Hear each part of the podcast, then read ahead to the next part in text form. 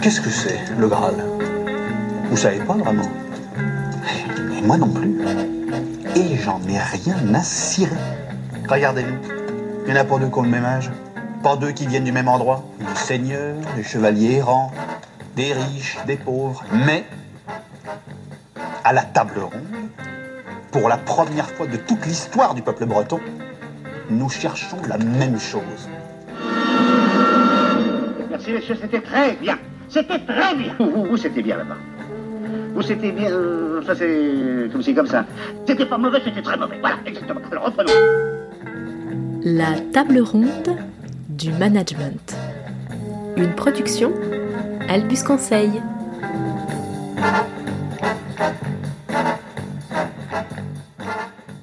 Salut Pat. Salut Camille. Alors aujourd'hui on va vous parler des émotions dans vos équipes en période de changement. Et donc de la façon de les gérer au mieux. On est parti? Allez, go. Allez J'en peux plus. Vas-y, mets-toi de bien Allez. Mais je peux pas. Laisse-toi aller. Parce que la neige, elle est trop molle pour moi déjà fait oh. C'est trop dur. Viens, c'est fastoche. J'y vais, mais j'ai peur Eh, ça va vite. Allons-y, ça se fait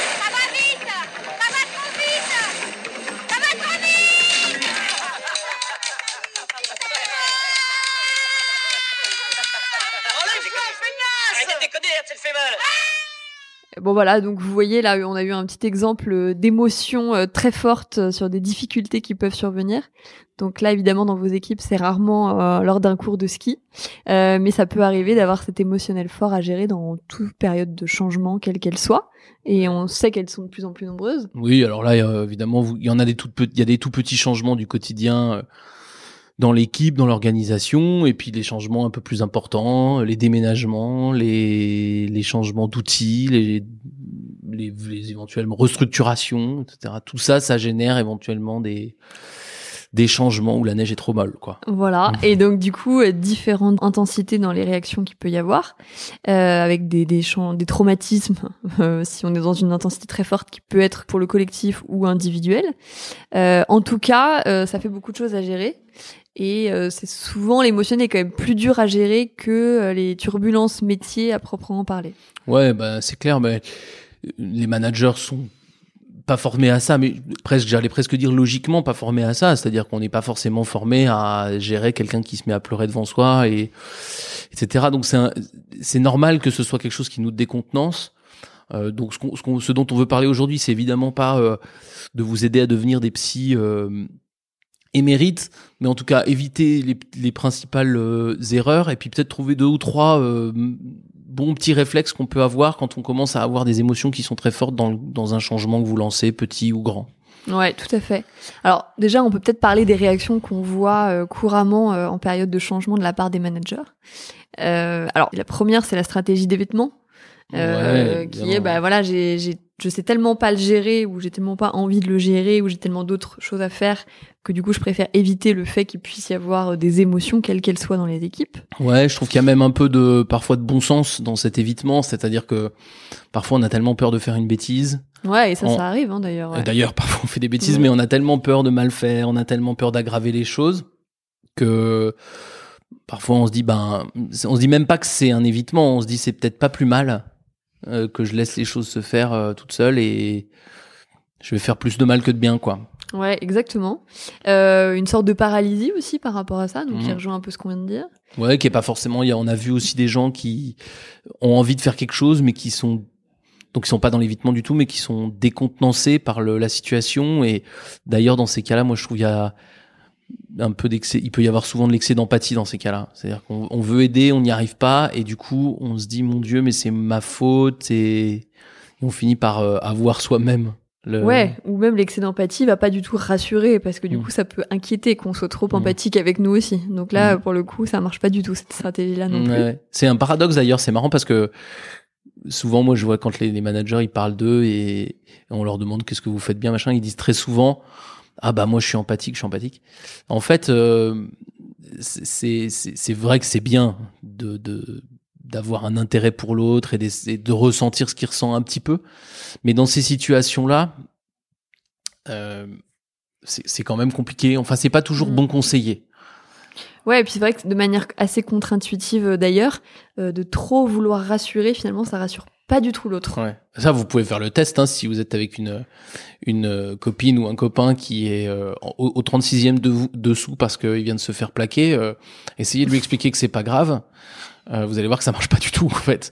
Euh, donc la, la stratégie de l'empathie euh, ou, de, donc de rassurer, et d'être empathique et de rassurer. Ou de trop rassurer, des fois, Ouais. ça montre aussi qu'on essaye de se rassurer soi-même. Ouais, ouais, Et ça, c'est pas bon pour l'autre. Ça marche pas, en général. ouais. En Bien, général. ouais. J'avais pas vu qu'il y avait tant que ça un problème, en fait. Ouais. si tu me dis tout ça, c'est qu'il doit y en avoir un. Ouais, ouais, je suis d'accord. Et donc ça, c'est des stratégies. Effectivement, moi, c'est peut-être les deux plus fréquentes que je vois. C'est-à-dire, c'est soit l'évitement complet, c'est je Ouais. sais pas faire, j'y vais pas. Soit euh, l'excès d'empathie, c'est-à-dire je, je sais pas faire, j'y vais quand même, mais je j'adopte tout ce qui se passe, j'essaie de rassurer à fond et finalement euh, je contribue à à ce à ça. Je sais pas s'il y a d'autres réflexes euh, naturels, mais c'est les deux qui me euh, viennent à il l'esprit. Il doit y en avoir pas mal, mais effectivement, ceux-là sont les plus, les plus courants. Et puis, on reviendra euh, à ça tout à l'heure aussi. Il y en a peut-être un qui vient à l'esprit, c'est euh, euh, l'hyper-rationalisation, au contraire. C'est-à-dire qu'on va, euh, on va y revenir tout à l'heure, mais euh, c'est vrai qu'il y a un réflexe qui est euh, la personne est, par exemple, je prends dans un déménagement, elle est catastrophée parce qu'elle a l'impression que sa vie va devenir un enfer, etc. Et, euh, et vous, vous lui amenez les horaires de, de RER pour lui montrer qu'en fait, c'est presque à peine plus long. En fait, il n'est pas question de la longueur du trajet en réalité. C'est toute l'image qu'on se fait de ça. euh, donc l'hyper-rationalisation, euh, c'est répondre à côté de la plaque. Ça part d'un bon sentiment, mais c'est répondre à côté de la plaque. Peut-être un peu moins grave que les deux autres. Mais... Ouais, ouais, tout à fait. Euh, alors du coup, on parlait de la stratégie d'évitement. On voulait vous faire un- écouter un petit extrait de film qui illustre ça. Donc du coup, euh, qui montre euh, à quel point ce n'est pas bien de le faire. Euh, c'est issu du film Je vais bien, ne t'en fais pas. On écoute et on commente après. Alors, c'est première journée Il était pas là.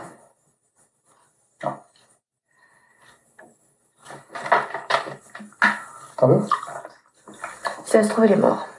Pas de bêtises. Il m'aura appelé sinon. S'il y avait un problème, on le saurait. S'il était vivant, il m'appellerait. Moi, il m'appellerait. Avec lui, moi. Je sais pas combien de messages, il rappelle pas, il répond pas, et maintenant sa messagerie est pleine. On peut pas rester comme ça, rien faire. C'est pas possible Pourquoi vous me regardez comme ça? Alors dans cette scène, en fait, on, a euh, du coup les deux parents et la jeune, fille qui s'appelle euh, Élise, euh, dont le frère a disparu. Euh, on apprendra à la fin du film euh, où il est, pourquoi. En tout cas, les parents lui cachent des choses sur cette disparition parce qu'ils ont peur justement euh, qu'elle ait euh, des émotions négatives que du coup elle a en puissance euh, 10 Ouais, ouais. voire plus. Du coup, on voit qu'elle perd complètement euh, ses nerfs parce qu'elle sent qu'on lui cache quelque chose. Euh, et voilà, donc c'est exactement euh, cette stratégie d'évitement qu'ils mettent en place. Mhm. Donc on voit bien qu'ils sont complètement mutiques sur le sujet et que ça marche pas du tout. Donc euh, je vous invite à regarder le film euh, euh, parce que c'est le tout le film est là-dessus et on découvre à la fin pourquoi et euh, et voilà. Et donc là, elle peut enfin euh, un peu avancer vers un cheminement euh, euh, plus profond. Oui, vous, rega- émotions. vous regardez le film si vous supportez Mélanie Laurent. Mais euh, juste euh, pour revenir à un truc. que Patrick ne supporte pas. Non, Mais bon. ouais, c'est compliqué. Elle était, en, elle, elle en était à ses débuts là.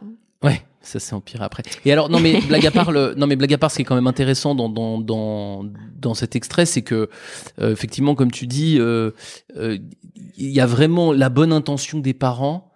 euh, qui on on veut vraiment protéger et en protégeant on la rend folle et on la rend folle d'ailleurs c'est marrant parce que elle pourrait s'énerver contre eux euh, elle le fait pas mais ça serait juste euh, de, de s'énerver contre eux aussi en disant mais qu'est-ce qui pourquoi euh, ça a l'air de vous rien vous faire s'il est mort pourquoi vous êtes aussi calme? Et en fait je trouve que ce, ce On cette, sait pas euh, là s'il est mort. non non mais Ne spoilons pas les ouais, mais non, mais non, non, mais j'ai pas vu le film. Mais je veux dire, si elle, elle pense qu'on qu'il est mort, elle, elle devrait les- leur reprocher d'être aussi calme. Et, et je trouve qu'il y a, il y a, il y a ce, Mais c'est un peu ce qu'elle fait quand même Ouais, quand ouais. elle s'énerve. oui, mais c'est pour ça que je trouve intéressant de, de voir que ce, cette, cette stratégie-là qui consiste à dire que c'est pas grave, ne dis pas de bêtises, donc un peu d'évitement, un peu de euh, de, rassu- de, de, ré- de réassurance euh, un peu factice. euh, En fait, ça, ça casse le lien euh, entre elle et ses parents. Et c'est bien pire. Et du coup, si on revient à vos équipes, c'est un peu le même problème, c'est-à-dire que si face à cet excès de d'énergie euh, négative, vous vous dites non mais t'inquiète pas, et puis vous, vous êtes mutique, en fait, non seulement vous allez pas la- les rassurer, mais en plus vous allez casser le lien, puisqu'ils vont, ils Ouais, vont, ils avoir l'impression que vous n'êtes pas avec eux en fait. Vous vous rendez pas compte, tu te rends Ouais. pas compte, il est il est peut-être mort quoi. Et Oui, ça en qui se passe plus, dans le du film. coup, euh, il s'imagine des choses qui peut-être n'existent pas Ouais. au-delà du film, mais euh, on fantasme, l'esprit humain fantasme beaucoup de choses et souvent négativement quand même, malheureusement. Alors on va euh, peut-être essayer de regarder maintenant comment. Exactement. ouais. Alors, du coup, nous, aujourd'hui, on voulait vous parler d'un petit outil, en tout cas une grille de lecture qui s'appelle la courbe de deuil. Ouais, vous connaissez Euh, peut-être, hein, c'est ça, coup- pignon sur rue. Courbe de deuil que cette jeune fille dans le film ne peut pas faire puisqu'elle ne sait pas ce qui s'est passé. Donc, ce qu'on ne vous encourage pas à faire, comme vous l'avez compris. Euh, alors, du coup, courbe de deuil qui est, euh, voilà, qui est un, un, un outil, un canevas que nous on utilise euh, à prendre avec beaucoup de précautions parce que ça, ça n'a pas de validation scientifique. Oui, c'est plus Euh, empirique et c'est plus pour Exactement. euh, se rendre compte que les émotions varient et bougent dans le temps, mais plus que pour. Vous allez voir, euh, Camille va expliquer le les différentes étapes. euh, c'est intéressant de se dire qu'il y en a plusieurs. Après, euh, ça se Ouais, passe pas toujours fait. dans l'ordre et comme, comme et avec des intensités ouais. différentes et voilà euh, pour chacun. Euh, du coup, ça c'est une courbe qui a été théorisée par euh, Elisabeth Kubler-Ross, qui est une euh, psychiatre américaine, euh, à la base pour le deuil, euh, vraiment au sens littéral du terme, donc quand on perd un être cher, euh, de ce qui se passe euh, pour les individus et que nous, nous, enfin que nous et d'autres, bien d'autres, transposons au management. Euh, alors, la première euh, étape, si on peut l'appeler comme ça, ou euh, ouais, moment dans cette courbe de c'est l'effet d'annonce. Mm. Donc, dans une entreprise, c'est on annonce qu'il va y avoir un changement, quel qu'il soit. C'est une étape où là, il peut y avoir quand même un peu d'enthousiasme. Parce que euh, on voit un changement. En tout cas, ça arrive qu'il puisse y avoir de l'enthousiasme. Ou pas, d'ailleurs, ça dépend de l'annonce. En tout cas, ce qui est sûr, c'est que hum, c'est, moi je dis souvent, euh, quand vous faites une annonce, la, la réaction la plus importante, c'est celle du lendemain. Parce que le jour J, Déjà, on comprend pas tout, tout à fait ce qui se passe, selon les cas.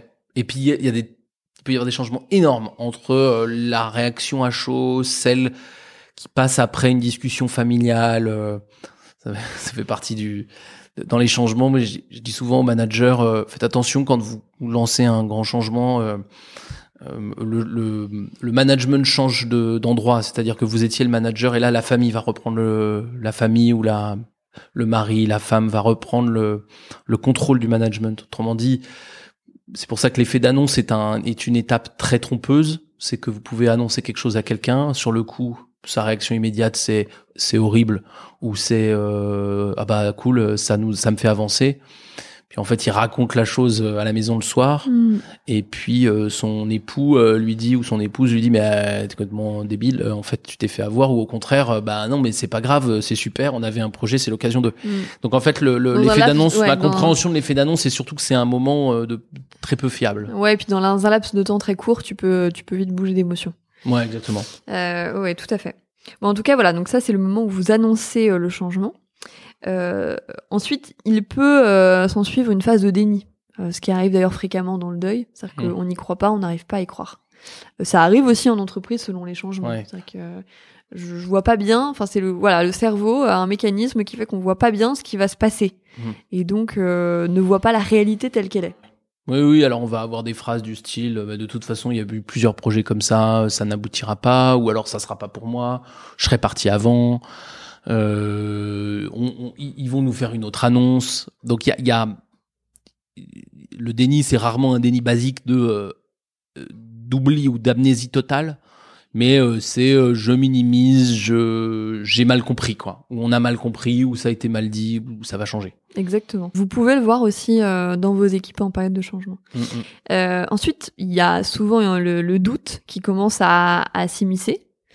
C'est-à-dire que là, du coup, si on est dans un temps un peu plus un peu plus long, donc il y a quelques jours, quelques semaines qui se sont passées, bah, on voit les premiers obstacles qui apparaissent. Hmm. C'est-à-dire que même si on était enthousiaste au début, si on l'était, ça y est, on commence à voir les premières difficultés qui pointent leur nez. Et là, euh, bon, bah, ça commence à être euh, moins enthousiasmant que ça l'était, ou alors ça nous met encore plus le doute que l'on l'avait au début. Ouais, le, doute c'est plus plus objectif que le déni. Le déni, il y a vraiment quelque chose de, c'est un drôle de truc le déni en termes psychologiques. euh, c'est vraiment le cerveau qui se trompe lui-même.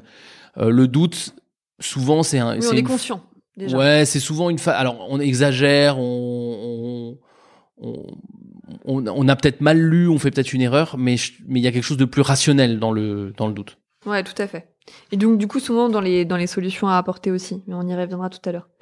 Euh, et puis ensuite, euh, il y a euh, ce qu'on appelle la période de dépression, qui correspond aussi à la période de tristesse dans la courbe de deuil euh, telle qu'elle a été euh, théorisée initialement. Ouais, vous trouverez, vous trouverez avant celle-ci, moi je trouve une qu'on qu'on re- qu'on va retrouver, elle est probablement cumulée avec les phases 1 et 2 qui est la colère. Oui, c'est vrai que tu as raison, elle, elle apparaît aussi. Elle apparaît aussi, alors pas forcément dans Qui les peut toutes aller avec le premières, doute, euh, ouais, qui peut aller avec le doute, mais qui est une, une euh, pour moi je trouve une fonction beaucoup plus saine. C'est comme le doute, hein, c'est une fonction plus saine. Ouais. euh, que le déni. Le déni, c'est vraiment le cerveau qui se trompe. Le doute, c'est le doute et la colère sont des, des énergies de résistance. Euh, psychologiquement, c'est pas inutile. C'est-à-dire ça, ça, ça aide le cerveau à se dire qu'il ne subit pas ce qu'il vit. Alors que le déni est un vraiment dangereux. Donc, euh, S'il dure trop longtemps, il Ouais, est bien sûr. ouais, le déni durable, c'est très très dangereux. Alors que le euh, le déni durable, hein, c'est psychose. hein. Euh, Mm. euh, Donc, euh, mais par contre, le, la colère et le doute, ça permet quand même d'avancer euh, dans dans le deuil. Ouais, ouais, tout à fait. Et donc la colère, c'est intéressant, t'as raison, il, il faut, il faut la rajouter parce que vous pouvez y faire face. Euh, D'ailleurs, c'est marrant, enfin c'est marrant, non, pas plus que ça, mais on a plusieurs projets là qui ont trait à des, des plans sociaux, ou des, restructurations dans des entreprises. Et là, c'est typiquement une, une émotion qu'on retrouve chez les managers, Mmh. avec des intensités assez fortes et souvent qui, euh, qui dépassent ce que les, les managers au courant, ceux en tout cas qui, ont, qui sont les acteurs du, du plan, euh, redoutaient. Parce Oui. que sou- souvent on se dit non, mais ça va aller, ils vont bien le prendre, et en fait, il y a quand même de la colère. Donc, Ouais. Et quand elle dépasse pas, elle est souvent pas exactement là où on pensait. exactement. Ouais, Euh, je vrai. trouve qu'il y, a- il y a toujours un peu de surprise. Alors moi, ça me paraît assez logique. C'est-à-dire que je crois que vraiment que la colère, c'est un- une énergie de résistance et qu'elle se loge précisément là où t'es le moins préparé. Euh, parce que sur les trucs préparés, euh, ça peut générer du doute. Ou tu parlais de la dépression, ça peut générer quelque chose de très profond. Mais la, la colère s'exprime moins bien sur les éléments que vous avez très bien préparés. Et la colère, euh, vous dites pas donc il faut que je prépare tout, parce qu'en fait la colère est très imaginative. Euh, si vous avez tout préparé, vous, les gens se mettront en colère parce que vous avez tout préparé et parce que vous n'avez pas laissé de place au. Exactement, c'est ce qui Ah. arrive d'ailleurs. Souvent d'ailleurs dans les Ouais. dans les restructurations, on le voit de la part du management intermédiaire, Mhm. qui du coup euh, se retrouve à gérer le plan dans les faits, dans les actes, après l'annonce, et, et pour le coup qui n'a pas du tout été euh, mis dans la boucle au- auparavant, donc qui euh, qui ne voit plus bien sa marge de manœuvre. Donc voilà. Après, donc ça c'est doute et colère qui sont effectivement plus ou moins euh, pas, pas similaires, mais c'est la même Ouais. énergie. C'est le- le- l'arrivée d'une part de rationnel et euh, le, le démarrage d'une du ré- d'une d'une résistance par rapport au Oui, et puis du coup, c'est des vagues d'émotions qui sont dures à gérer quand on est manager. C'est sûr. C'est souvent dans ces moments-là d'ailleurs que les managers sont les plus désemparés. Ouais, ouais, on va y revenir évidemment essentiellement Ouais. sur ces sur celle-là et puis sur la suivante, comme tu disais tout à l'heure, c'est la là, dépression. on creuse la courbe parce qu'il faut Voilà. imaginer euh, quand, quand on vous parle euh, cette courbe qui se creuse à mesure qu'on passe certaines émotions. Encore une fois, euh, elles arrivent pas toutes dans le, dans le même ordre, hein, mais si on prend l'ordre le plus commun, on va dire que la creuse se courbe. D'ailleurs, je vous invite à regarder creuse, un, la, la- ouais, ouais, tout à fait, ouais, la courbe se creuse. Euh, je vous invite à regarder un schéma. D'ailleurs, en même temps, ça peut, ça peut vous aider. Donc la dépression, alors euh, j'aime pas totalement le mot parce que euh, pour le coup là c'est on parle pas de la dépression médicale. Euh, Non, c'est une phase de, euh, voilà, il y a des, D'abattement quoi. Ouais, de résignation, d'abattement, de tristesse. Ouais. Et, et pour le coup, il n'y a pas que dans le deuil, euh, quand on, dans la vie perso, euh, où on a de la tristesse. Dans un changement dans l'entreprise, on peut vivre de la tristesse. Moi j'ai une euh, j'ai une histoire que je raconte, je trouve assez éloquente sur sur la dépression. Et ça, généralement, les gens comprennent bien, comprennent bien ce qui se passe. En fait, le, le, le, le changement pour un individu, c'est, euh, ça pourrait être symbolisé par euh, la situation suivante. Donc, imaginez qu'il y ait un, un collectif. Allez, mettons 200 personnes dans une salle. Je fais monter, euh, euh, bah tiens Camille euh, sur, euh, Par exemple. euh, par exemple. Je te fais monter euh, sur euh, sur la scène. Il se trouve que tu portes un un très vieux jean que t'aimes beaucoup, dans lequel t'es très bien, mais qui est, qui est vraiment vraiment vieux. T'as fait de la peinture avec, il est un peu dégueu. Euh, et, euh, et moi j'en ai un à ta taille, euh, magnifique, euh, superbe et tout. Et je te le donne. Mais euh, je te le donne, mais il faut, il faut que, il faut que t'enlèves le tien devant tout le monde et que tu, et que tu t'enfiles l'autre. Faut que je me mette toute nue, quoi. C'est ça que t'es en train. Exactement, devant 200 personnes. Et en fait, Facile. facile. Non, mais en fait, je crois que c'est profondément ça le change. C'est-à-dire que c'est profondément l'idée que je vais devoir me séparer d'un truc qui est peut-être plus du tout à la, à la page, mais qui m'allait bien et que j'aimais bien, Et avec lequel j'étais confortable. avec lequel Ouais. j'étais confortable, en faisant une action que je déteste, parce que la plupart des gens, ils aiment pas trop trop se mettre euh, à poil devant 200 personnes, et, et, et, et donc pour lequel le gain, même s'il est objectif, en l'occurrence là le beau jean, même vachement à ta taille et tout machin, Vachement à la mode. vachement à la mode et tout, Ouais. euh, en fait le, le, le compte n'y est pas. Et euh, alors vous allez me dire, mais c'est quoi ce, ce- cette nudité euh Ben, En fait, dans l'entre- dans l'entreprise, c'est pas la nudité, mais c'est par exemple quand vous faites un changement d'outil informatique. Je prends cet exemple-là. Vous êtes en train de dire à un mec qui travaille par exemple depuis 25 ans sur l'ancien outil informatique, qui est très compétent, qui est le meilleur, enfin qui le maîtrise parfaitement. Vous êtes en train de lui dire, on en a un vachement mieux. Tu vas abandonner le, pr- le précédent et tu vas avoir le nouveau. Ben, C'est exactement comme le jean. C'était juste en train de lui dire, mon, mon, mon, bon- mon bonhomme, t'es le plus compétent de l'équipe et tu vas revenir nul comme tout le monde. Et ben normalement, il a pas envie. Et ça, il a pas envie d'être tout seul devant tout le monde à montrer sa nudité.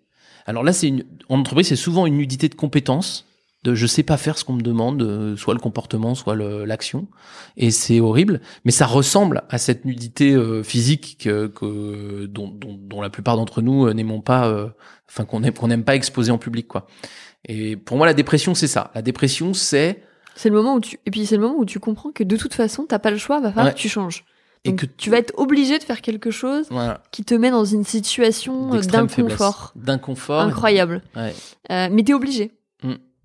Voilà. C'est je te force quoi. Au bout d'un moment, je te dis mais en fait, tu vas changer le, le pantalon Et quoi. la plupart des étapes d'avant, ben, tu te dis que Mm. tu vas pouvoir retarder le moment, Ouais. ou peut-être tu vas pas le faire. Ils vont quand même que- m'amener une cabine d'essayage. Voilà, il va se passer quelque chose. Et Ouais. là, non, en fait. Mm. Et c'est ça qui fait que, que vous pouvez avoir cette période d'abattement Mm. euh, qui peut euh, arriver avec euh, quasiment pas, avec une très faible intensité. Et parfois, on s'y attend pas avec une très très forte intensité et sur un ton, un temps relativement long. Ça, ça arrive aussi. Et ça, ça arrive. Alors ça, c'est la dépression. Euh, et puis après, heureusement, euh, la courbe remonte quand même. Euh, D'ailleurs, vous voyez, quand vous regardez dans le, dans le deuil, encore une fois, il y a il n'y a pas de vérité absolue, hein, parce que on peut mettre plus ou moins de temps à faire son deuil et il n'y a pas de jugement à, à, à avoir d'ailleurs là-dessus.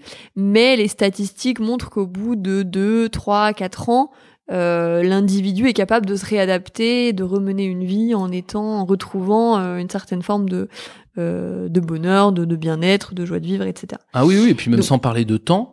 Et ça, c'est un truc hyper rassurant. C'est que, enfin, rassurant, je sais pas, mais en tout cas, c'est intéressant d'imaginer que ça vient du deuil. Le deuil, c'est un truc que absolument tous les humains vont vivre dans leur vie. C'est certain.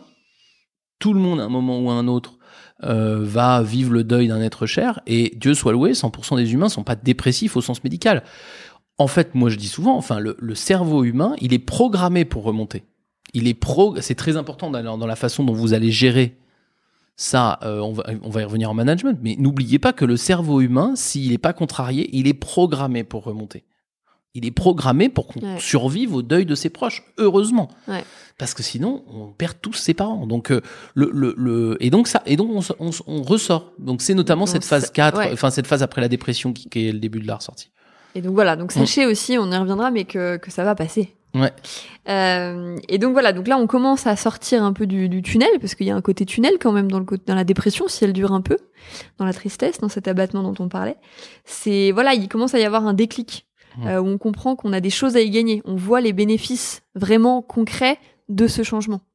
Donc là, on peut remonter en, en termes d'état d'esprit, euh, il se passe quelque chose. Oui, alors en, en- en management, euh, dans cette phase-là, souvent c'est assez facile à voir parce que c'est le moment où les gens commencent euh, à agir euh, dans le nouveau dans le nouveau monde. Ou à proposer des choses en tout cas. Voilà, Ouais. en tout cas, il se passe des choses, c'est souvent des petites choses, mais il se passe des trucs. En fait, vous voyez tout de suite que euh, le simple fait d'être en action dans le nouveau monde, en fait, est bon psychologiquement. Ouais. Le simple fait de refaire un truc, Hein, c'est comme quand vous avez euh, des, vous voyez des gens après hein, une séparation amoureuse ou quelque chose. comme ça. Le fait quand on va recommencer à ressortir euh, dans un dans un bar avec des copains ou des copines, euh, ce simple, cette simple acte-là, même si on n'est pas encore ultra heureux, on sait très bien que c'est le début de la remontée normalement, parce qu'en Mm. fait, ça veut dire qu'on Il peut y avoir des rechutes, hein, mais bon. non, mais on va dire, on va dire que globalement, c'est c'est plutôt dans ce dans ce jeu. Je dis pas qu'en en une fois on est on est, mais c'est ce genre d'action qui peuvent vous donner l'indice Ouais, tout à fait. euh, de la sortie de la période de tristesse. euh,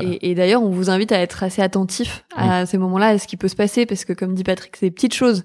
Euh, mais du coup, c'est bien de les saisir pour tirer le fil parfois, hmm. euh, quand on a des gens qui commencent à sortir de cette période d'abattement. Et puis au bout d'un moment, évidemment, cette période de d'abattement euh, qui, qui peut qui va commencer à être à s'effriter à- grâce aux petites actions. Bah, au bout d'un moment, les gens vont se retrouver dans le nouveau dans le nouvel état.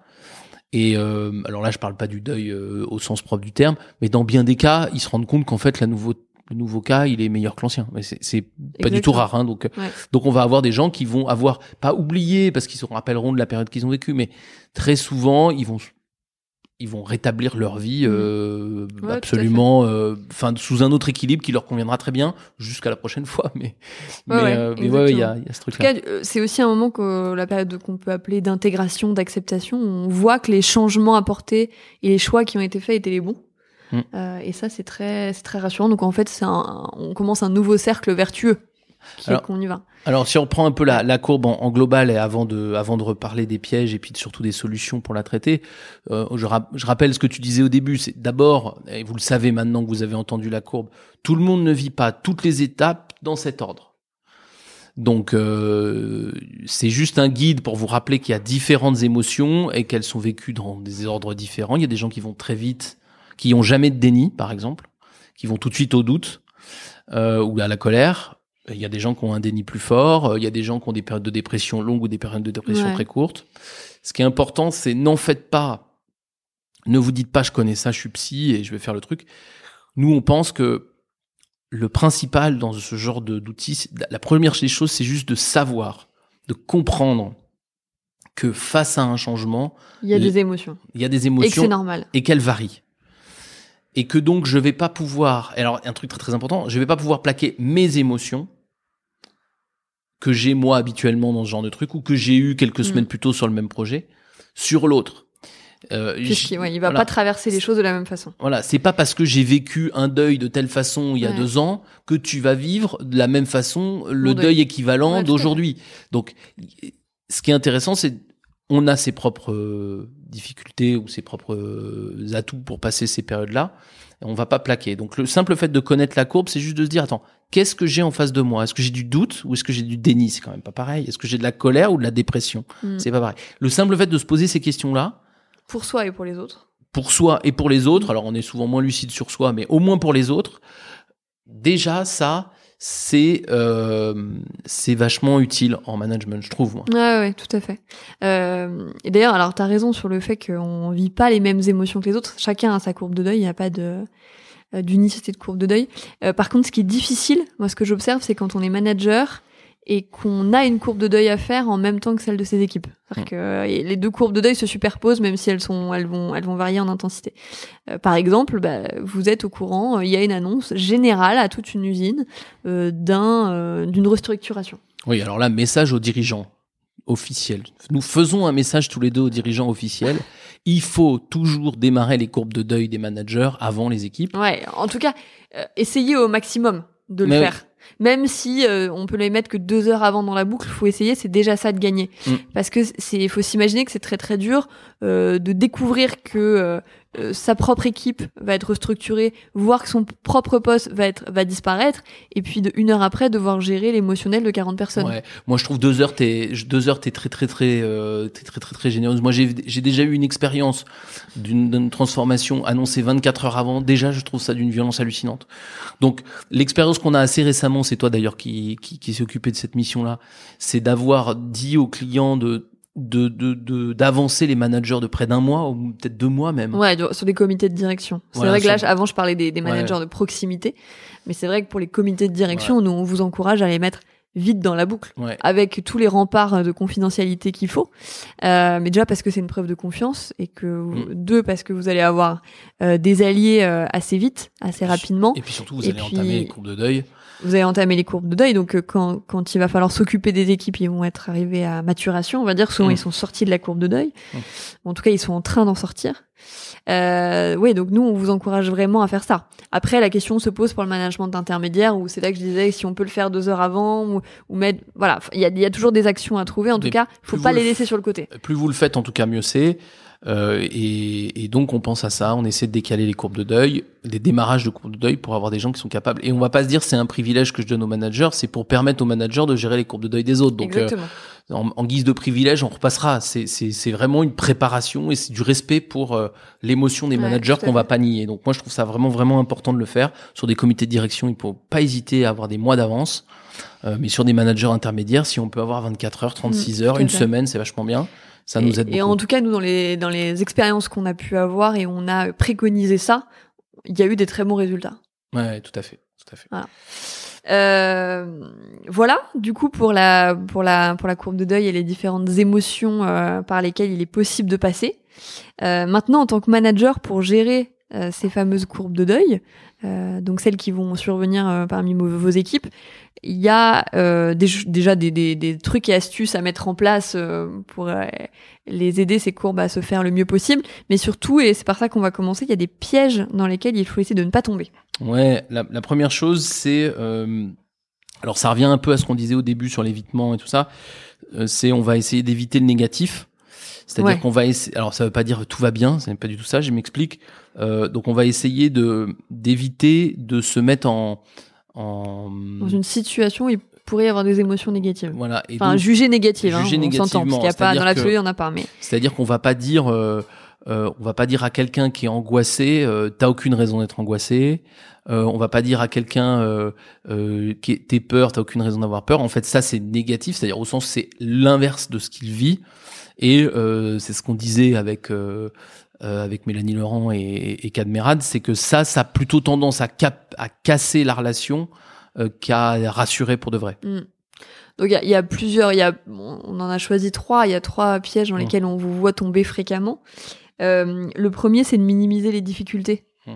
C'est de faire comme si tout allait être génial. Mm. Vous voyez, donc là, vous avez un côté très militant de votre projet. Or, vous savez très bien que tout ne va pas être génial, puisque dans tout changement, on sait qu'il y a des choses Mm. qui vont être difficiles, ne serait-ce que le chemin pour y arriver. Ça, ça Euh, rompt le dialogue, clairement. De minimiser les difficultés, ça rompt le dialogue.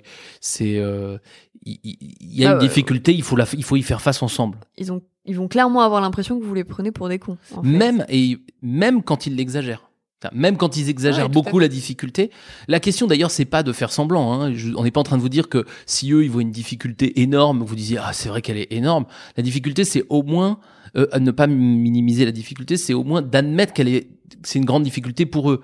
Donc après, on va avoir, on n'est pas obligé de changer son Mm. propre avis. On est obligé de, moi, nous, ce qu'on vous dit, c'est si quelqu'un dit mais c'est horrible, faut pas lui dire non, non. Faut lui dire ok, c'est ce que tu penses. Pourquoi? Euh, Qu'est-ce qui te Ouais. fait dire que c'est horrible? faut accepter ne pas juger les émotions, Ouais. positivement ou négativement. Il Ouais. faut les accueillir, mais il faut pas les juger. Oui, parce que dans le même style, il y a maximiser le positif. Exactement. Donc ça, c'est le deuxième piège. Mm. Euh, euh, où là, c'est pareil. Vous pouvez apparaître d'une autre façon, euh, encore une fois, militant de votre projet. Et là, sans se dire, mais attends, mais ça va pas être, enfin, objectivement, ça peut pas être si génial que ça.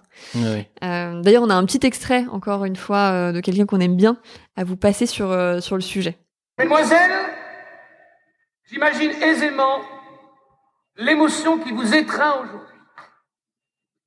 Car vous êtes enfin dans l'antichambre de la gloire et de la célébrité. Malheureusement, beaucoup d'appelés, mais peu d'élus. Quatre d'entre vous, j'ai bien dit quatre, pas cinq, vont avoir l'immense privilège, la chance et l'honneur de devenir une Bernadette. Ouais, il faut savoir que là, euh, on est euh, pour ceux qui n'ont pas vu le film Podium, on est dans un dans un hangar euh, un vieux gymnase ou un hangar, ouais, je sais dégueulasse et que en gros, euh, il va aller les faire danser sur des parkings de de supermarchés. Euh, là, on est clairement dans maximi. Voilà, et donc là, il y a effectivement un effet de contraste avec euh, ce discours euh, empreint de beaucoup de superlatifs euh, et de d'immenses chances et de privilèges, etc. euh, pour quelque chose qui euh, voilà, somme toute, pas terrible, quoi. Alors ça c'est un peu toujours pareil avec Poulvord, il joue souvent des mauvais managers, mais mais euh, mais il joue souvent très des mauvais managers très fréquents, c'est-à-dire qu'en fait je, je trouve que moi par exemple les, les, les communications corporates dans les moments de grands changements, de grandes transformations, elles sont souvent de cet ordre, c'est-à-dire qu'elles sont un peu moins ridicules parce qu'on les met pas derrière, mais, Heureusement. mais, mais presque, hein, mais presque parce que euh, on va mettre un témoignage, mais évidemment le témoignage c'est le gars d'accord, euh, on va mettre euh, le patron qui va dire ça va être génial, une nouvelle ère s'ouvre à nous, ça s'appelle le projet, ambition, machin, bidule. Il y a vraiment ce, ce- cette espèce de décalage euh, qui rend les choses totalement fake. Euh, donc ça c'est pareil, hein, c'est comme tout à l'heure ce qu'on vous disait, ça rompt la confiance. C'est-à-dire que d'un coup, de, de toute façon, dès le début, les gens décrochent. Mm. Ils y croient pas. Et là, vous allez ramer derrière. Voilà, alors là on a dit maximiser la le positif, minimiser le négatif, puis il y en a un troisième qu'on aime bien nous, euh, c'est faire semblant de savoir. Alors ça, ça, ça va avec De tout savoir. Oui, de tout Ouais. savoir, mais même simplement de savoir, ouais. c'est euh, il y a un truc de quand euh, ça c'est le faux vieux sage. C'est le côté euh, tu vis un truc et euh, moi je vais te dire non mais attends ça je l'ai déjà vu en 84 euh, Oslo machin et en fait le, le truc le, le- en fait ça marche pas du tout parce que pareil c'est complètement déconnecté chaque euh, histoire est différente et la première des choses c'est d'essayer de se mettre euh, au, à l'endroit où sont les gens et on sait pas on l'a pas plus vécu qu'eux même si on en a Mm. fait 10 avant Ouais, donc faut une certaine humilité là-dessus. Ouais.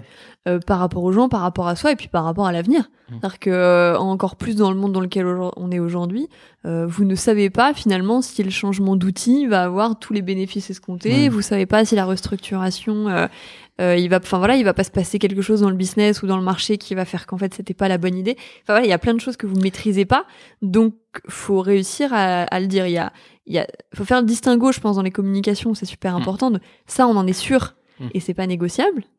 Euh, ça, on en est sûr, mais il y a une zone dans laquelle on a besoin de vos avis.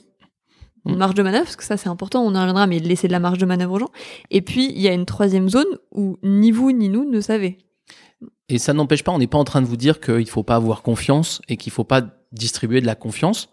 Simplement, on distribue pas de la confiance en faisant semblant de tout savoir. Exactement. On distribue de la confiance avec une part d'optimisme, il n'y a pas de débat, c'est-à-dire que c'est pas du tout gênant qu'un patron dise bah écoutez, voilà, c'est un changement qui va être difficile, je crois qu'on va avoir de, des épreuves euh, dures, certaines que je crois connaître, d'autres que je découvrirai. Mais je crois que si nous nous y prenons comme ci comme ça, Mm. on va y arriver. J'y crois vraiment. On l'a prouvé par le passé qu'on était capable de. Ça, c'est pas gênant. Ça, c'est pas semblant de tout savoir. C'est pas maximiser le positif. Ça, c'est montrer qu'on y croit et on a besoin d'un leader. Donc, on n'est pas en train de vous dire que il faut adopter l'émotion de l'autre. Vous avez le droit d'être en avance sur la courbe de deuil. Vous avez le droit d'avoir confiance et d'être optimiste, évidemment. Et on vous conseille évidemment de le faire. Mais ne faites pas semblant, ne transformez pas cet optimisme en savoir absolu. C'est Mm. pas du tout crédible. Tout à fait. Et donc, comme ça faisait longtemps qu'on vous avait pas mis de Camelot, on voulait quand même vous mettre un petit extrait Ouf. pour celui qui qui fait semblant, semblant de tout savoir et qui sait rarement en fait. Euh, c'est Perceval dans cet extrait. Une journée de plus en moins. On va aller dormir, puis demain on recommence. Je peux vous dire que Tavernier, c'est pas de sinécure. Ah, c'est pas faux. J'ai jamais su ce que ça voulait dire, euh, sinécure. Moi non plus. Quand vous comprenez pas, vous dites c'est pas faux. Comme ça, vous passez pas pour un glandu. C'est ma botte secrète. C'est pas faux. Bah voilà, pour ceux qui connaissent Camelot, vous saurez que Perceval, ça lui joue pas mal de tours après d'utiliser cette botte secrète qu'il utilise euh, à peu près tout le temps. Oui, et puis ils passent vraiment tout le temps pour des glandules, les deux, y compris Ouais. avec la botte secrète. Effectivement. Et euh, oui, enfin, c'est clair que c'est quand même l'outil managérial majeur Camelot. Hein, J'y reviens, mais non, non, mais enfin, c'est même pas une blague Si d'ailleurs. vous en doutiez. Ouais, si vous en doutiez. Encore. Mais mais euh, non non mais effectivement c'est euh, et là je crois qu'on a beaucoup éduqué euh, ça s'appelle la posture managériale tu sais on a beaucoup éduqué les managers à il faut que vous teniez il faut vous montrez Ouais. que vous êtes fort et tout C'est le côté très professoral, Ouais. très dogmatique. et en fait, euh, non, ça marche pas, ça. hein. ouais Ça non marche ça marche pas non ça marche mais ça marche dans une école avec des enfants de 6 ans à qui vous devez inculquer le calcul évidemment là vous savez ils savent pas euh, et donc il y a pas de problème sur le professoral mais mais là en l'occurrence avec des adultes ça fonctionne jamais Ouais, ouais, tout à fait. Donc euh, voilà, donc ne tombez pas dans les pièges euh, de ben Benoît et de, et de Perceval. Euh, et par contre, on va vous donner quand même quelques clés. Parce qu'on vous a dit ce qu'il fallait pas faire, mais on va essayer quand même de vous aider à, à faire ce qu'il est bien de faire, même si encore une fois, il n'y a pas de solution toute faite. Après, il y a des choses à, à tester. Ouais, alors y a, moi je trouve qu'il y a un, point vraiment clé, peut-être qu'il faut, faut qu'on le répète trois fois de suite aussi pour pas que vous l'oubliez, c'est la courbe de deuil, elle va arriver chez les gens et elle va arriver comme elle va arriver. Euh, L'accélérer, c'est dangereux. Euh, la nier, c'est dangereux. Mais quand je dis dangereux, c'est au sens propre du terme. hein. Là, il y a eu il y a peu de temps le le, le procès de, de ce qui s'est passé chez chez Orange. Ouais. Euh, bon, alors c'est très politique, donc il faut pas tout prendre au pied de la lettre, mais quand même, on a bien identifié que une et c'est le, le jugement a identifié que un des problèmes, ça a été de vouloir utiliser justement la courbe de deuil pour l'éviter. Et, euh, et ça, ça conduit, alors là chez eux, disent-ils, au suicide, mais ça conduit en tout cas à vraiment bien pire que le mal. Et donc, il faut, la première des choses sur la courbe de deuil, les gens ont des émotions, ils ont le droit de les avoir, et la meilleure façon de les traiter, c'est de les accepter. Accepter qu'elles existent. Ça, effectivement, c'est la première chose. Euh, pour revenir La sur le deuxième de point, c'est la plus importante, t'as raison. Et le deuxième point, c'est de les accueillir, Mhm. vous, en tant que manager, et d'aider les collaborateurs à les accueillir. Parce que il y a aussi souvent les collaborateurs qui se disent, c'est pas normal, j'arrive pas à passer à autre chose, euh, euh, ce collègue-là, il est déjà en train d'essayer de proposer dans l'action, et moi, j'en suis toujours à une phase d'abattement. C'est pas, pas les mots qu'ils vont utiliser, mais c'est la même chose qu'ils veulent vous dire. Donc, c'est aussi les aider à trouver ça normal parce qu'en fait, plus les collaborateurs vont lâcher prise sur le sujet Mm. euh, et accepter leurs propres émotions, plus en fait ils vont passer à une autre émotion. Oui, et plus on va bénéficier de ce que je disais un peu plus tôt, qui est euh, le fait que le cerveau, il est programmé pour ressortir. Mais il est programmé pour ressortir à condition qu'on lui laisse faire le chemin. Et donc, pour ça, on va laisser Ouais. faire le chemin. Et là, il y a un truc qui peut vous faire peur, qui dit, mais ça va prendre combien de temps, ça va machin, etc. Camille, elle parlait 3-4 ans, mais là, on parle d'un deuil, hein. Quand on va parler d'un Et déménagement. encore, les deuils ça peut être beaucoup plus Et ça long, peut être beaucoup, beaucoup, plus court. beaucoup plus court. Mais, Mais, si- ouais. mais quand on va parler d'un déménagement, je peux vous dire, c'est pas 3-4 ans. Euh, en, en quelques semaines, a priori, euh, de même mais quelques jours parfois de vie dans le nouveau, dans les nouveaux bureaux, euh, vous avez, vous avez terminé. Donc, par contre, il faut pas nier. Il faut pas nier, il faut que ça existe. Et c'est et moi je trouve que c'est plus simple à gérer ça. C'est-à-dire que c'est un conseil qui est plutôt facile à tenir, c'est de dire arrêtez de vous, de vous rendre responsable de ce qu'ils vivent. Ils vivent ça parce que leur cerveau est fait pour vivre comme ça les choses. Laissez-les vivre. Et les, pareil pour vous, laissez-vous vivre ça. Vous allez voir que vous allez sortir bien plus vite que si vous essayez de contrarier. Ne, ne, ne pas barrer le chemin pour qu'il se fasse. Ouais. Ouais. ouais. Et en fait, en Euh, contrariant, il est plus long. Exactement. Et donc ça, c'est donc accepter, accueillir sans jugement ni positivement, sans jugement pardon, ni positif ni négatif. Et la troisième chose, c'est de faire en sorte que les gens se projettent. Mm. Ça, c'est hyper important. On préfère d'ailleurs que les gens se projettent même avec anxiété plutôt qu'ils ne se projettent pas Mm. du tout. Quand vous vous projetez en, avec, même avec anxiété, c'est que vous êtes déjà dans la phase euh, euh, d'exploration. C'est pour ça qu'on faisait la différence tout à l'heure entre le déni d'une part et la colère et le doute de l'autre. Euh, une colère, c'est moins mauvais signe que le déni. Donc un déni qui dure, c'est plus embêtant qu'une colère parce que la colère, Ouais. au moins un, Elle est exprimée. elle est exprimée, donc ça reste pas sur le cœur et, Ouais. et donc on a des gens qui sont pas bien, mais qui sont, mais qui sont en tension. Le corps euh, résiste. Il Donc y a ça, un rapport plus lucide à la réalité. Voilà. hein, aussi. Exactement. Ça vous donne aussi vous des des sources de d'informations sur ce qui se passe dans sa tête, etc. Il y a de l'expression. Euh, alors même si c'est mal fait, même si vous avez, c'est désagréable parce que parfois c'est très agressif. C'est quelque chose qui est, moi je trouve beaucoup moins gênant que euh, que le déni ou que le mutisme. Ouais, euh, je préfère ça quoi. Mm. Exactement. Donc ça, c'est les les conseils qu'on vous donne un, un peu, alors j'allais dire sur le thème psycho. Ouais. Euh, C'était la rubrique psycho d'ailleurs de, Ouais. de ce podcast. Non, en termes surtout de posture et d'état d'esprit, mais vous l'aviez compris. Euh, et puis à ça, on voulait conjuguer des conseils sur les stratégies managériales, les tactiques entre guillemets managériales que vous pouvez mettre en place euh, pendant ces périodes de courbe de deuil pour euh, aider évidemment les, les collaborateurs à traverser ces, ces turbulences émotionnelles. Voilà, il y en a une dont on a déjà parlé, donc c'est décaler les courbes de deuil pour les managers. Ça, c'est sûr que c'est plus simple de gérer les courbes de deuil des autres quand on a déjà fait la sienne. Donc ça, Bon. c'est de la tactique pure. C'est une tactique pure. Après, moi, j'avais un, un truc vraiment clé. On en a déjà parlé dans d'autres euh, dans d'autres podcasts euh, tous les deux. C'est euh, la vision, le, le Graal, enfin l'ambition long terme. Ça peut paraître euh, un peu fake quand on Mm. fait ça au moment où les gens sont tristes. Ça l'est d'ailleurs en vrai. Mais euh, moi, je crois que la vision et le Graal, il faut votre responsabilité, c'est de la rendre disponible. C'est-à-dire que ils sont pas forcément prêts à l'entendre, ils en ont pas envie, mais en fait, ils seront bien contents de la trouver quand ils vont être, Mhm. vous savez, au début de la remontée de la courbe. Et comme on sait jamais quand est-ce qu'elle est la début de la remontée de la Eh courbe, ben, eh ben, on ça. leur met ça dans les mains le plus tôt possible. Ouais, et puis ça donne du sens, c'est-à-dire Ouais. que le changement que vous faites est rarement une fin en soi. Mm. La fin en soi, c'est le Graal, c'est ce pourquoi vous le faites, et le, le moyen, c'est votre changement souvent. Mm. Vous prenez une restructuration, on fait rarement une restructuration, heureusement, Oui. pour faire une restructuration. On fait une restructuration parce que ça sert euh, un dessin, une vision de l'entreprise. Je, suis- je suis d'accord, mais ce Normal, quand c'est ouais. bien fait. Ouais, quand c'est bien fait. Mais ce que je voulais, ce que je, voulais- ce que je pense, je trouve intéressant sur la courbe de deuil, c'est que bien sûr qu'il faut donner le sens, mais que ce qu'on apprend à travers la courbe de deuil, c'est que dans les phases de déni, de doute, de colère, en fait, on n'a pas envie de l'entendre, l'ambition. Même si elle est bien faite, même si elle Mm, donne du sens, même si machin. Mais c'est nécessaire de le. Mais c'est nécessaire pour une qu'elle soit là, qu'elle soit présente. Voilà, mais c'est nécessaire pour une raison. C'est-à-dire, moi, je suis pas d'accord quand les managers ils disent pour éviter que les gens soient mal à l'aise, il faut donner du sens. Je trouve que c'est pas vrai. En revanche, il faut donner du sens pour que quand les gens vont sortir de la phase creuse de la courbe Mm, de deuil, ils aient quelque chose à accrocher. Et c'est pour moi, c'est pour ça, c'est pour ça que je dis souvent, euh, euh, il faut qu'on l'écrive vite, il faut qu'on la rende disponible. Mm. Et le fait qu'elle ne convainque personne le jour où vous l'envoyez n'est pas un problème. Puisqu'en fait, on- qu'il faut s'entêter là-dessus. mais il faut s'entêter à fond. Ouais, faut Parce pas avoir les- de doute sur mais le pas fait qu'il faut la faire exister. Pas du tout. Parce qu'en fait, et c'est pas de les- et c'est sans, sans, sans, sans donner des leçons, mais c'est juste que il faut que les gens se sentent, euh, quand, ils vont un peu mieux, ils vont relire votre truc, ils vont le réécouter, ils vont le revoir, ils vont reparler avec vous. Si jamais ça n'existe pas, alors il y aura jamais de sortie.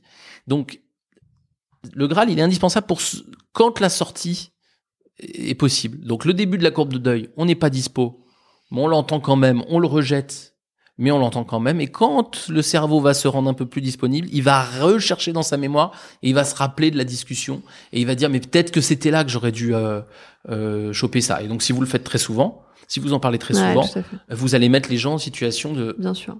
de Parce pouvoir se servir le bon jour. On n'est pas naïf, hein, le moment de l'annonce, vous avez beau faire exister euh, le Graal, Le sens, personne, une heure sûr. après l'annonce, ne se rappelle du Graal. Tout le monde se, rappelle du trouve- changement. Et puis on trouve ça Mais bullshit. peu et puis- importe. Et puis comme il n'y a pas encore de Peu changement importe, il faut, concret, il faut euh, s'entêter. Ça paraît abstrait. Euh, donc ça, c'est la première chose, et faire exister le Graal tout au long euh, du processus de transition et bien, bien évidemment après. Ça, vous le savez. Ça, c'est la première chose. Euh, la deuxième chose qu'on vous conseille de faire, c'est de mettre très vite en place la stratégie des alliés.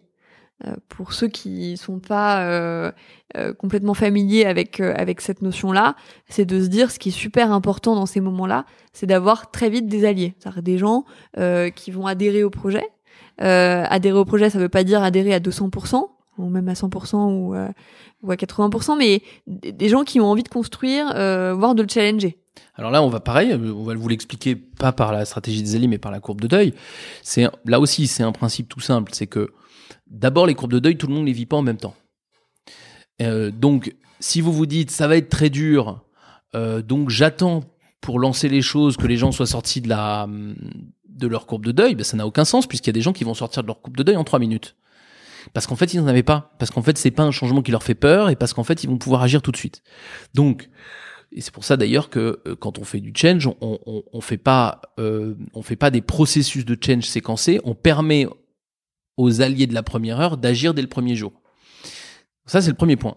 Il faut faire de la stratégie des alliés parce qu'il y a des gens qui ne font pas la courbe de deuil. Et donc, ceux-là, il faut qu'ils fassent des trucs. Sinon, vous allez voir, ils vont rejoindre leurs petits copains.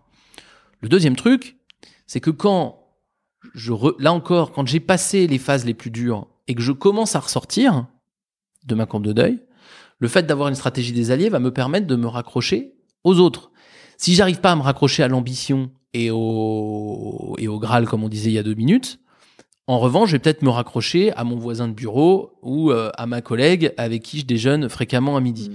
Et donc, du coup, mettre en, mettre en relation les gens qui font déjà avec les gens qui sont en train de sortir de la courbe de deuil, c'est malin parce que ça va donner, des, tendre des mains pour les gens qui sont en train de sortir. Ça va, encore une fois, pas marcher avec Non, les gens qui sont très en colère, mais peu importe. Et, et du coup, derrière ça, il y a aussi, je trouve, un principe de solidarité dans ces moments-là, parce qu'il y a Mm. des gens qui vont plus vite que d'autres dans Mm. les processus de deuil. Mm. Pas à chaque fois, mais sur certains.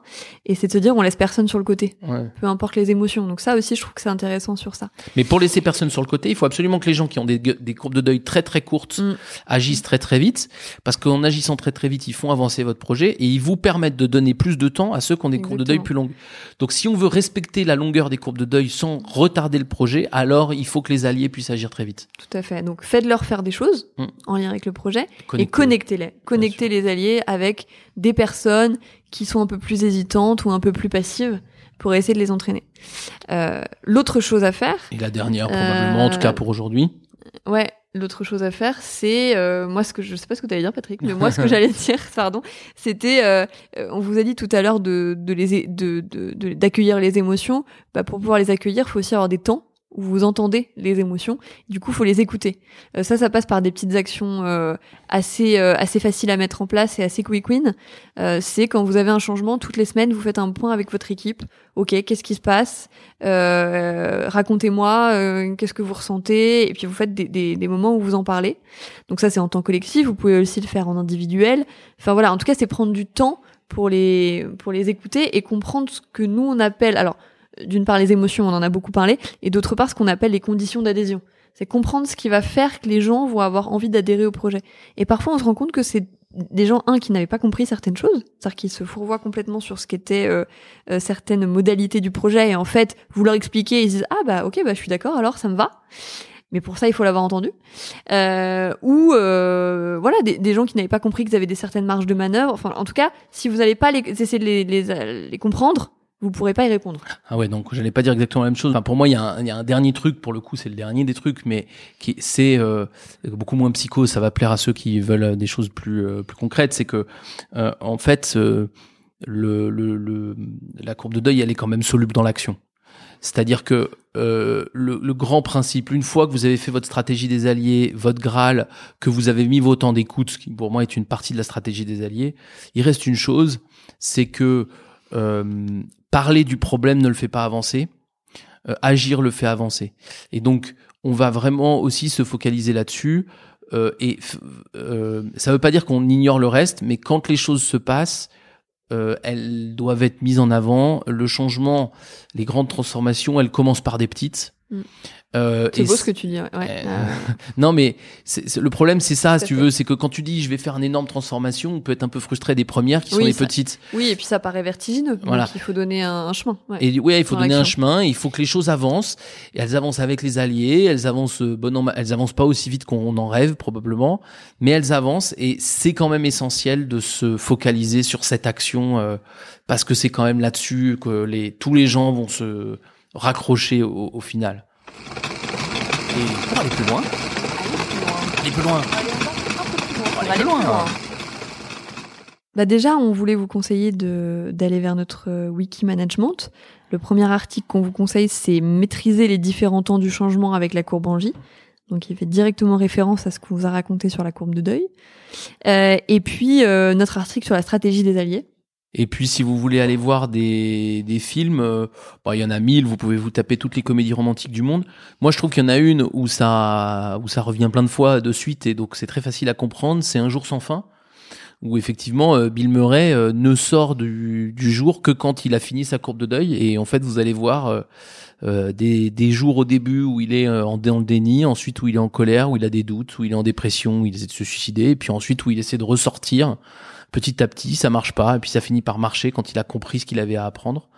Donc là, vous avez euh, probablement une bonne dizaine de d'exemples. C'est peut-être le plus le plus condensé, euh, dix films en un euh, sur le sujet. Eh bien, merci d'avoir été avec nous, et puis on vous retrouve très bientôt. On se retrouve le mois prochain. Salut. Vous êtes encore là? Il vous a plu cet épisode? Aidez-nous à gagner en visibilité en accrochant quelques étoiles sur iTunes et laissez-nous des commentaires comme des idées de sujets à traiter par exemple. Merci, à suivre.